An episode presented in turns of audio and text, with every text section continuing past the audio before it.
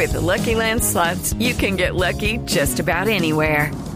This is your captain speaking. Uh, we've got clear runway and the weather's fine, but we're just going to circle up here a while and uh, get lucky. No, no, nothing like that. It's just these cash prizes add up quick. So I suggest you sit back, keep your tray table upright, and start getting lucky. Play for free at LuckyLandSlots.com. Are you feeling lucky? No purchase necessary. Void where prohibited by law. 18 plus terms and conditions apply. See website for details.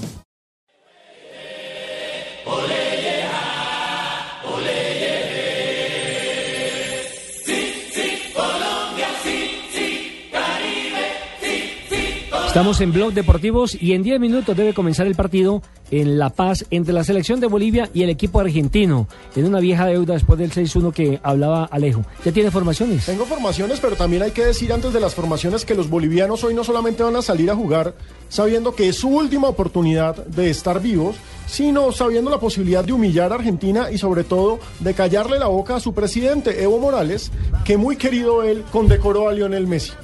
Ah, qué querido, qué sentido de No, pertenencia. no, no con- sí, exacto, no condecora a la selección boliviana, sino co- condecora a Messi. Por supuesto, los jugadores de la No, selección claro. están histéricos, Ah, absolutamente. pero yo tampoco, molestos. yo tampoco condecoré a los bolivianos. Yo los condecoro el día que clasifiquen al Mundial, Por como supuesto, sucedió la vez sí, anterior. pero no le, des, no le des tantas alas al rival, hombre. Sí, no. sí, sí, eso es una falta de respeto con los mismos bolivianos. eh, Pero de pronto, de pronto pero es que él es un hincha del dirá, fútbol. bueno, que Pero es que él es un hincha del condecora y fútbol. nosotros los atendemos no hay que futbolísticamente. rendirle. No, sí, o sea, es el mejor jugador mundo, no cabe ninguna Pero duda. Pero no. tampoco esa pleitesía y sentirse inferiores, porque eh, con lo que hace Evo Morales. Es como nosotros hoy no debemos bueno. dejar cantar ningún El minuto de silencio para en Venezuela. El Punto. presidente de la Federación Boliviana dijo que era muy inoportuno lo que estaba haciendo el presidente Total. y desmotivando a los, a los muchachos de Bolivia, obviamente. Y No, lo yo creo que, que- fue lo yo que creo que Evo de los- el que los demotivó fue Colombia.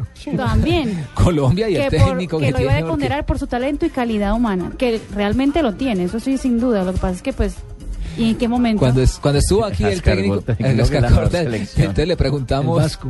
eh, cómo llega la selección eh, boliviana para enfrentar a, a Es que el Colombia Vasco es un personaje. en avión. Fue lo que. Usted viene por los tres puntos, si me los das me los llevo. Esa era la respuesta del señor. Entonces uno dice, Él es muy Hombre, simpático. Yo estoy en una sí, conferencia querido, que, que- que entonces. dio, eh, un, un seminario que hizo en Santa Marta con Jorge Luis Pinto. Con, eh, eh. no, pues le hacía reír a uno porque- contando anécdotas ¿no? de, lo que, de lo que había vivido. Gorta. Cuando era protagonista y clasificó por segunda vez a Bolivia a un campeonato mundial, que incluso ahí me rajaron en esa pregunta. ¿Cuántas veces ha ido Bolivia a un mundial? Yo dije, pues una vez. La vez que clasificó a 94, Segorta. ¿cierto? Y no, había una ido una lo por invitación, la primera, mundial, la de exacto. 1930. Yo no tenía ni idea que en 1930 había estado Bolivia por Eso invitación. como cuando le dijeron como al Estados pibe- Unidos. Al pibe cuando acabó el partido con Colombia, Bolivia, también le dijeron, ¿cómo vio el partido? Yo lo vi por DirecTV. Vamos con las alineaciones de Bolivia y Argentina. Bolivia va con Sergio Galarza, Ronald Raldés, el capitán que regresa, Eduard Centeno, Luis Gutiérrez, Diego Bejarano, Alejandro Chumacero, Walter Beizaga, Rudy Cardoso, Yair Torrico, Carlos Saucedo y el capitán Ahora, segundo capitán, Marcelo Martins. Argentina confirmó en su alineación a Sergio Romero, Gino Peruzzi, Hugo Campañaro, Sebastián Domínguez, hermano. José Basanta, Clemente Rodríguez, Ever Banega, Javier Mascherano, Ángel Di María, Lionel Messi y Rodrigo Palacio. Conozco como como seis cambios, nomás, como seis cambios hizo. Claro que sí, son muchos Eh, cambios. En defensa Peruzzi no fue titular. Exacto. Campañaro, Campañero tampoco. Tampoco, Van- Domínguez tampoco. Ya vamos en tres. Basanta. Basanta tampoco, Tampoco. vamos cuatro. Y ahí en el medio campo, Ever Banega entró para el segundo tiempo. Cinco. Clemente Rodríguez. Seis. Macherano sí fue titular.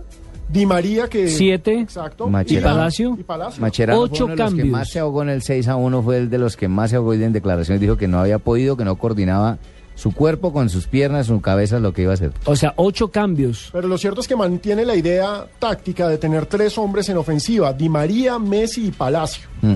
El problema es que hoy el encargado de las ideas va a ser Vanega, que cumple con esa labor en el Valencia, pero que es más un 8 que un Sí, 10, me sí. parece. Se va Sí, ahí le va a tocar bajar a veces unos metros atrás para, a- para empujar al equipo, para ayudar a transportar la pelota. ¿Con qué Lo cierto es que Ascar Gorta la tiene clara. Hoy puede estar firmando su ¿Su despedida? contrato de nuevo. No, su despedida no. Hoy le gana Argentina. Con que le gane Ellos saben Argentina que no unos cuatro goles. Mundial, pero No, y a, él, a él no lo contrataron para que salvara Exacto. la papeleta Para que le ganara Argentina. No, ni para que le ganara a Colombia, ni para pensar, aunque tienen una leve esperanza de llegar al Mundial, para que clasifiquen a Brasil 2014. Entonces, ¿para Lo lo tienen es- enfocado para el proceso que tienen que realizar con la selección de cara al futuro. Exacto, y para Ah, o explotar- sea, con para los niños explotar a de las 5 años juveniles. desde ahorita. Ah, Para explotar a las juveniles, sobre Claro. todo que se han echado a perder. El árbitro Pero- en, en el Hernando Siles va a ser Enrique Oces.